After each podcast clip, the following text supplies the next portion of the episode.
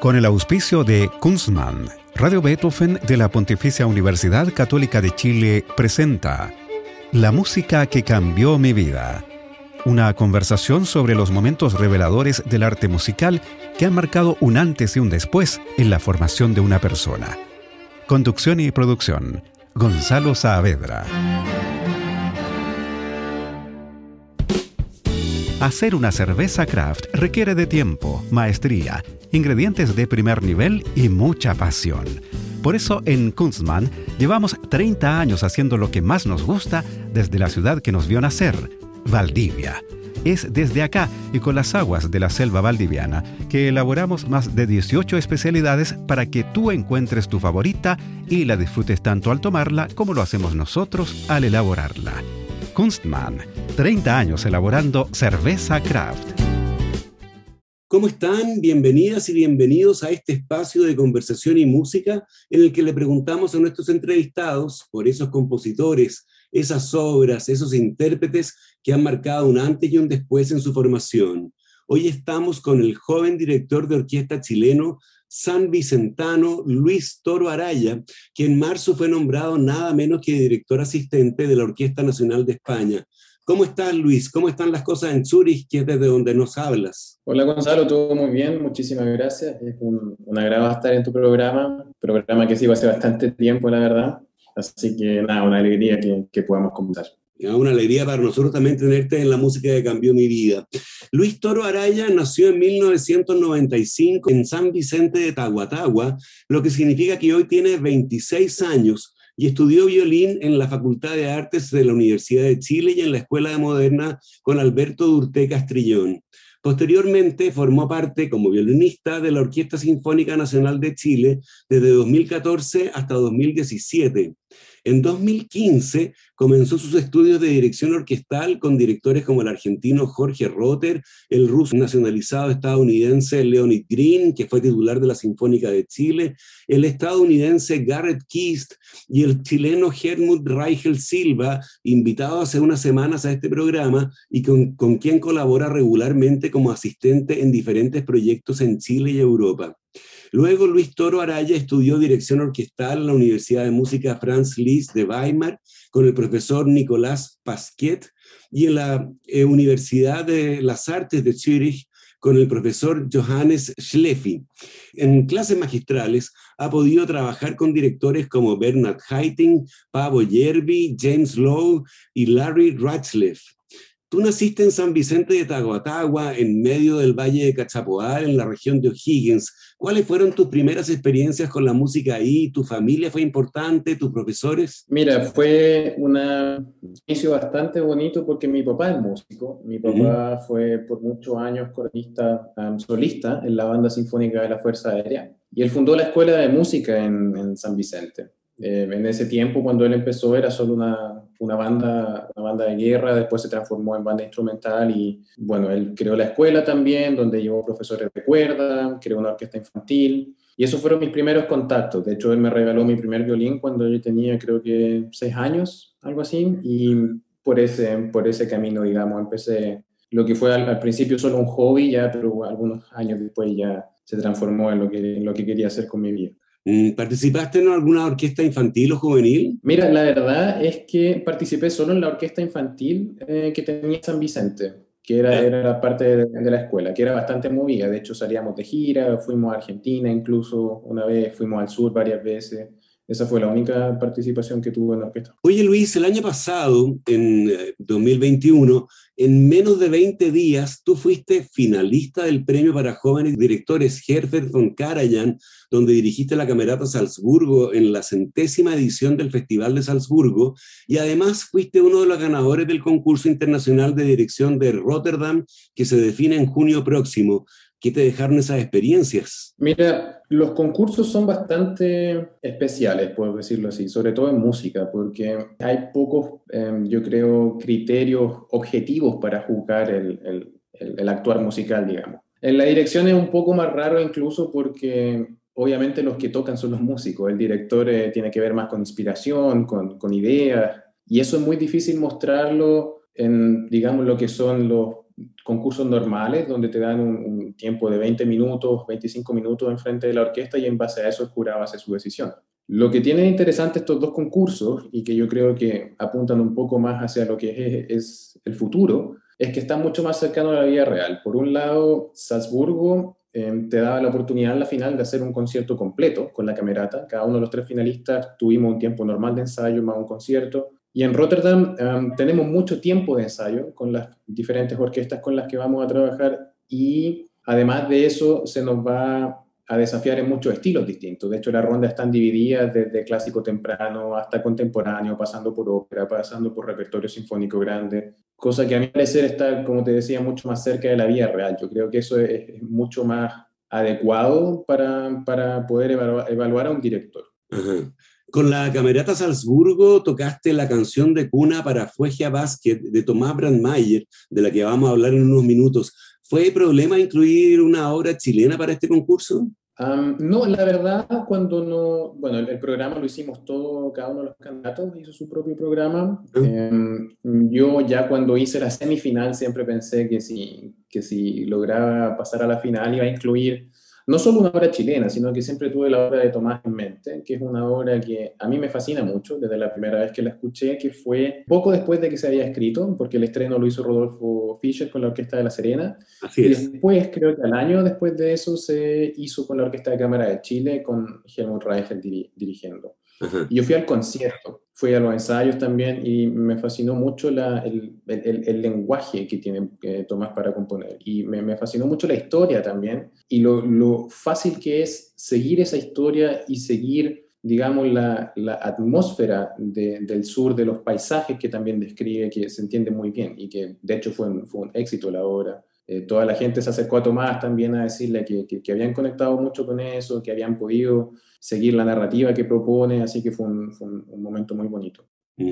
Oye, y, y, para la final de junio en Rotterdam, tú también elegiste una obra chilena, en este caso el primer movimiento de la Sinfonía Romántica de Enrique Soro. Mira, yo creo que Enrique Soro debe ser uno de los compositores favoritos absolutamente que tengo en mi vida y que, que, que estoy plenamente convencido de que debería ser tocado en todas las salas de conciertos del mundo, porque si bien es, podría decirse el primer compositor, digamos, de tradición importante que, que tenemos en Chile, él tiene un lenguaje muy particular, que, que es, muy romántico y muy expresivo, sobre todo esa obra, sobre todo la Sinfonía Romántica, que sin duda es una de mis obras favoritas. De cierta manera siempre siento el, el, el ¿cómo decirlo?, la responsabilidad de traer música chilena a Europa pero me parece, digamos, una, una, una, oportunidad excelente, sobre todo en un concurso eh, donde va a haber mucha cobertura también, traer una obra que además de ser chilena, es una obra que para mí significa mucho también. Claro. Oye, tú eres muy joven y por lo tanto tu carrera es corta todavía, pero ha sido todo muy rápido. Debutaste en Chile en 2018 con la Orquesta Clásica USACH y ese mismo año dirigiste la, Orquesta Sinfónica de La Serena. Además, has trabajado con orquestas como la Sinfónica de la Radio de Frankfurt, la Filarmónica de Rotterdam, la Sinfónica Estatal de Tesalónica, la Sinfónica de Berna, la Olten Philharmonie de Izmir, el Musikkollegium de Winterthur. Y ya tienes compromisos que incluyen conciertos en Suiza, Alemania, Chequia, Holanda, Estados Unidos y Chile. Y en marzo de este año se anunció, como adelantábamos al comienzo, que serías el director asistente de la Orquesta Nacional de España para la temporada 2022-2023. Ese trabajo comenzará en agosto de este año, entiendo. Te tocará trabajar con el director titular y artístico, el alemán David Afham, joven también, aunque no tanto como tú, porque Afham no ha cumplido todavía los 40, nació en Friburgo en 1983. ¿Cómo enfrentas este nuevo desafío en tu carrera? La verdad con bastante calma porque algo que, a mí, que para mí es muy importante en mi carrera es, es, dar pasos poco a poco, digamos. No me gusta, no me gusta saltarme etapas antes de los, de los dos concursos grandes, digamos, donde, donde llegué a la final, que son bastante importantes, hice un, par de concursos pequeños también. Obviamente me tomé el tiempo para estudiar cuando me, me vine acá a Europa, para, para, aprender, para hacer la licenciatura con calma. Y el tema de ser asistente ahora me parece una, una buena evolución desde los concursos, que son una situación obviamente importante, a moverse a tener un puesto fijo en una orquesta que no es de titular, digamos, no es, no es estar en la palestra misma, sino que es hacer un trabajo más, digamos, detrás del escenario, donde se asiste al director, se conoce más a la orquesta, se trabaja muy de cerca también con el management de la orquesta. Entonces, me parece que es una buena evolución de lo que ya pasó con los concursos. Yo creo que, que, ya, ya estoy obviamente muy contento de tener ese puesto. Hubo muy buena relación con la orquesta, así que nada, con, con muchas ganas de, empezar. Oye, ¿qué significa eh, exactamente ser director asistente en una orquesta? ¿Cuál es tu trabajo ahí? Mira, el puesto de director asistente la verdad es que tiene muchos perfiles distintos dependiendo de, de, la orquesta. Hay orquestas, por ejemplo, en, las casas de ópera, donde el asistente tiene que estar ahí todas las semanas del año donde ellos trabajan, eh, cubrir todos los programas, digamos, eh, hay orquestas donde la asistencia tiene que ver más con hacer trabajo de, en el archivo de la orquesta, con, con, el material para la orquesta, con las partes, dependiendo de lo que quiera el director. Hay orquestas donde te piden estar, digamos, solamente ocho semanas cuando está el director titular. El perfil que tiene en la Orquesta Nacional de España es bastante interesante porque es casi una, una mixtura de, de, esas cosas. Yo voy a hacer, si, es que no me equivoco, son 12 semanas en el año donde no son solamente semanas con David, que es el director titular, sino que con directores invitados también. Claro. Bueno, ¿qué te parece que vayamos a la selección musical que tú hiciste para este programa?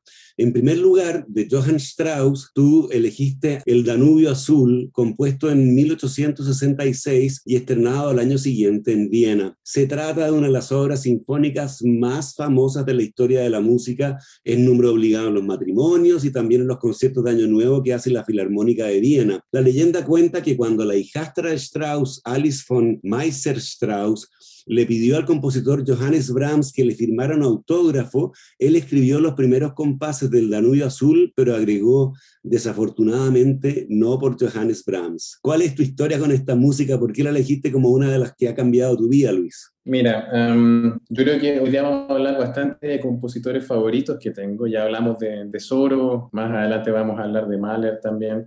Johann Strauss es sin duda uno de mis compositores favoritos y me he dado cuenta que es bastante choqueante a veces cuando lo hablo con colegas músicos, con amigos también, porque Strauss ha tomado un rol bastante, digamos, casi de fiesta y desafortunadamente a veces poco serio en lo que hacemos porque si bien son danzas, son valses, son, son polcas, a mí lo que me encanta de Strauss, lo que me fascina es que no, no, hay, no hay pretensión. Es una música obviamente que es para el entretenimiento y que cumple exactamente esa función y él, él lo hacía con esa intención y no deja de ser maravillosa, no deja de ser, de tener esa chispa que te mantiene siempre activo, y los valses, por ejemplo, todas las melodías me parecen, de verdad me parecen preciosas, me, me fascinan mucho. Y además de eso tengo una conexión bastante especial porque yo creo que uno de mis primeros encuentros con la música, no en vivo, sino que en general, yo debo haber tenido quizá unos cuatro años y, recuerdo que mi papá tenía muchos discos de, de, Strauss en casa, siempre con la, con la Filarmónica de Viena. Y uno de mis primeros recuerdos es estar con él, digamos, al lado de la chimenea. Teníamos una chimenea en esa casa en ese tiempo, en invierno. Y él sentado, digamos, en el sofá escuchando y yo sentado en el, en el, en el piso al lado de eh, jugando y escuchando esa música. Entonces, el primer contacto que tuve con la música entre otras cosas, fue con, con los valses de, de, Johann Strauss. Por eso yo creo que me fascina tanto y, y, siempre que, que, escucho su música me, me recuerda a esa, a esa, primera fascinación que sentí de, de conocer lo que era la música.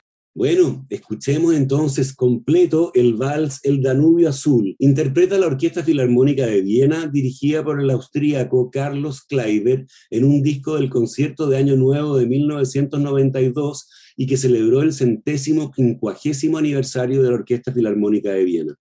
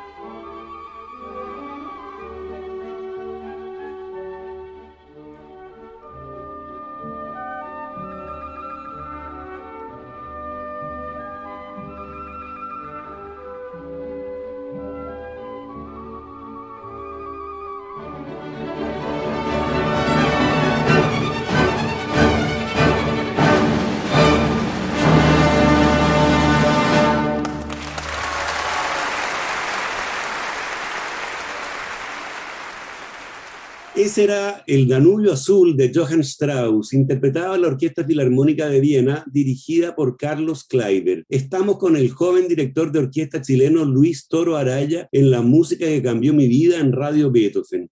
Luis, ¿sería un buen adjetivo ponerle embriagadora a esta música de Strauss? Como que a uno lo toma y lo hace bailar y hasta volar. la verdad es que sí creo que, es una muy, buena, una muy buena descripción, porque como tú dices, te, toma y no te suelta, te lleva de una melodía a otra, con distintos tempos, con distintas velocidades, pero en mi opinión se mantiene siempre eh, fresca, de cierta forma, te ofrece esa, esa, esa frescura que debería, en mi opinión, tener la buena música. Claro. Bueno, nos cambiamos de registro ahora porque la segunda obra que tú elegiste para este programa es la Sinfonía número uno de Mahler, específicamente el Scherzo, el segundo movimiento de esta obra. Hay que recordar que Mahler tenía 24 años cuando comenzó a trabajar en su primera sinfonía. Demos un poco de contexto, era 1884.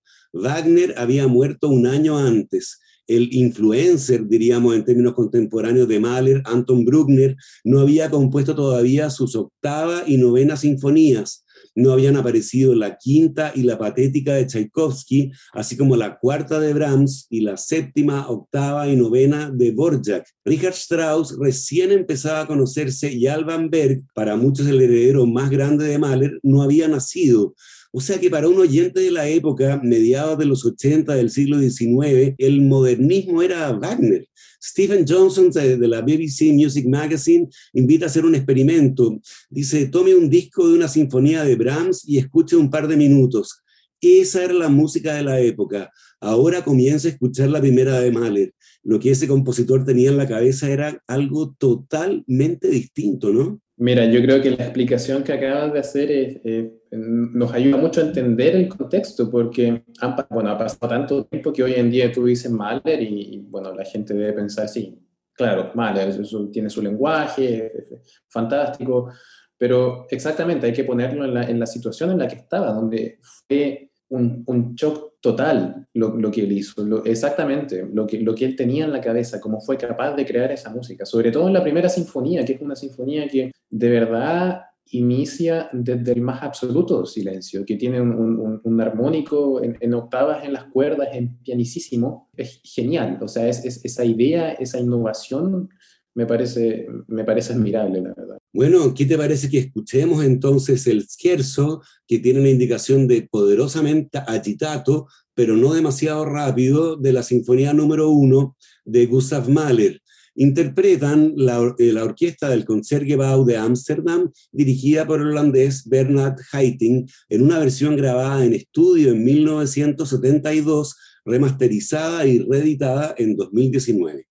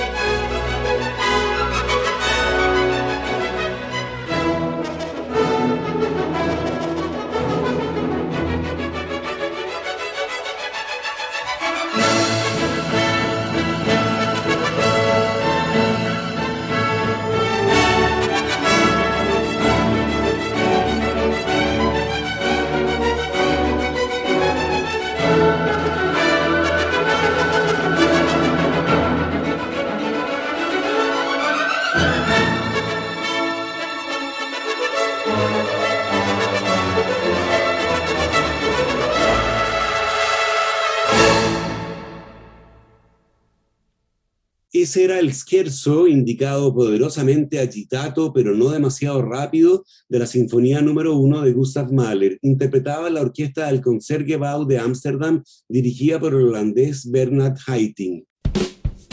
Hacer una cerveza craft requiere de tiempo, maestría, ingredientes de primer nivel y mucha pasión. Por eso en Kunstmann llevamos 30 años haciendo lo que más nos gusta desde la ciudad que nos vio nacer, Valdivia. Es desde acá y con las aguas de la selva valdiviana que elaboramos más de 18 especialidades para que tú encuentres tu favorita y la disfrutes tanto al tomarla como lo hacemos nosotros al elaborarla. Kunstmann, 30 años elaborando cerveza craft.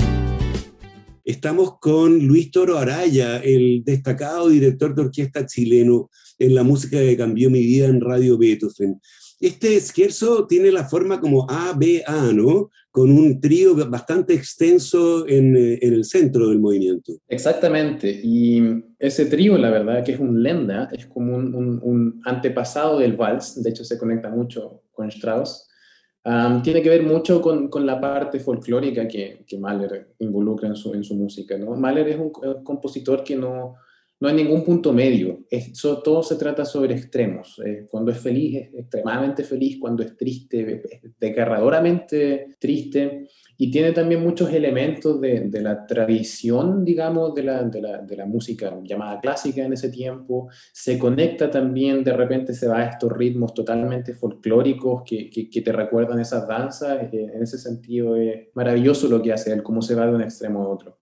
Y me parece genial también, en, bueno, la grabación que acabamos de escuchar y por, por qué también te, te, te la propuse, es porque Bernard Haitink tenía esa cualidad también para Mahler. Él es un, un director que yo admiré muchísimo, falleció hace poco, con, con, mucha tristeza también cuando salieron estas noticias. Él representa, yo creo que también una de las figuras que me han marcado mucho. Tuve la suerte de, de tomar dos masterclass con él gran director, de, pues, en mi opinión, sobre todo de Bruckner y Mahler, pero él, tenía ese respeto maravilloso por la música, cero, cero ego, cero pretensión, y él hacía Mahler de una manera muy prístina, de manera que todos estos elementos contrastantes era muy, muy, muy, muy fácil reconocerlo. No se interponía en la música, digamos. Claro, en un documental de Bruno Monsañón sale entrevistado Haitink que dice que Mahler tenía un talento para sufrir. Absolutamente de, acuerdo. muy bien. Bueno, vamos con la tercera obra que tú elegiste, que es del chileno Tomás Brandmeier. Eh, Tomás Brandmeier, muy joven, nacido en 1992, acaba de cumplir 30 años. Él estudió su licenciatura en música en la Universidad Católica y luego un máster en el Royal College of Music de Londres. La obra es la canción de cuna para Fuegia Basket, una partitura escrita en 2018 estrenada en Chile por Rodolfo Fischer, ¿no? Y que tú interpretaste con la Camerata Salzburgo, eh, dirigiéndola, ¿no es cierto?, el año pasado, en un concierto el 8 de agosto de 2021 en el Mozarteum Grosser Saal de Salzburgo, en el marco del Festival de Salzburgo.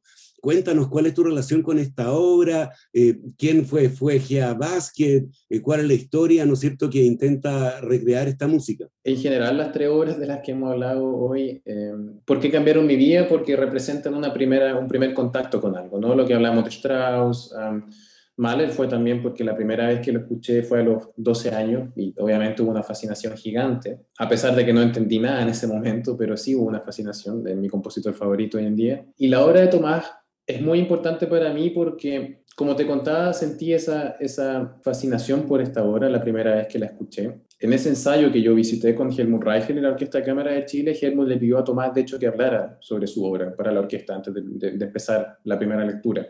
Uh -huh. Y cuando Tomás contó la historia, yo debo decir, yo no la conocía, pero sí fue muy, fue muy emotivo escuchar sobre esta, esta pequeña niña um, Kaweshkar, ¿no? Que, fue raptada por el Imperio Británico y fue, fue llevada a Inglaterra. Y obviamente, como se acostumbraba en la época, la, adoctrinaron en, la, en, las costumbres de, de, del imperio en ese tiempo. Eh, tuvo que aprender el idioma y luego de un año volvió a, Tierra del Fuego y fue rechazada porque se le veía como, como extranjera, ya no se le veía como una autóctona de, la, de la, cultura. Y me parece que hay, hay, dos razones por las que esta obra es tan importante y por qué sentí, digamos, que esa era la obra adecuada para atraer a, un, a un certamen tan importante y con tanta tradición como el Festival de Salzburgo. Por un lado, porque obviamente tiene la conexión con lo indígena, algo que es estrechamente relacionado a nuestra identidad como, como cultura hoy en día. Y por otro lado, porque esa, esa situación particular que le ocurrió a Foya Vázquez, tú la puedes extrapolar a, digamos, a algo más filosófico, que tiene que ver con la búsqueda de la identidad, que yo creo que es algo en lo que, en lo que todo ser humano se ve, se ve envuelto en algún momento. Y sobre todo yo creo que en Chile, en los últimos años, con, con todos los problemas políticos y sociales que hemos tenido, estamos buscando nuestra identidad, estamos buscando quiénes somos, estamos buscando cuál es la mejor forma en la que la sociedad debiera funcionar, en por qué camino queremos ir. Como te digo, nos puede representar tanto como individuos y como sociedad. Por eso me parecía que era, era una obra bastante importante para traer para acá. Y la verdad es que la orquesta, tanto que la orquesta como la audiencia lo, lo entendió así. Me parece que pudieron conectarse con ese tema identitario sudamericano en filosófico del ser humano. Bueno, Tomás estuvo ahí en los ensayos, yo me alegré mucho que, de que hubiese podido asistir. Y vi también como muchos músicos se le acercaron y le dijeron, le dijeron que habían tenido precisamente esa experiencia, ese viaje imaginativo, no solo físico, sino que también filosófico. Eso, eso me parece genial. Además que, bueno, la Camerata Salzburgo, muchos músicos me dijeron también, fueron de gira a Chile cerca de Frutillar hace muchos años. Y algunos de ellos me dijeron, mira, alguna gente de la orquesta se, se quedó en Chile y fuimos a la parte más austral, a pasear, a conocer, y me decían exactamente todos esos sonidos, los, los eólicos, por ejemplo, los efectos eólicos que, que reflejan los vientos del sur, me decían, es exactamente lo que dice esta música. Así que estaban muy fascinados también con, con, el lenguaje de la obra. Bueno, ¿qué te parece que escuchemos entonces Canción de Cuna para Fuegia Basket, una obra escrita en 2018 por el chileno Tomás Brandmayer? Interpreta la Camerata Salzburgo, dirigida por nuestro invitado de hoy en la música que cambió mi vida, Luis Toro Araya.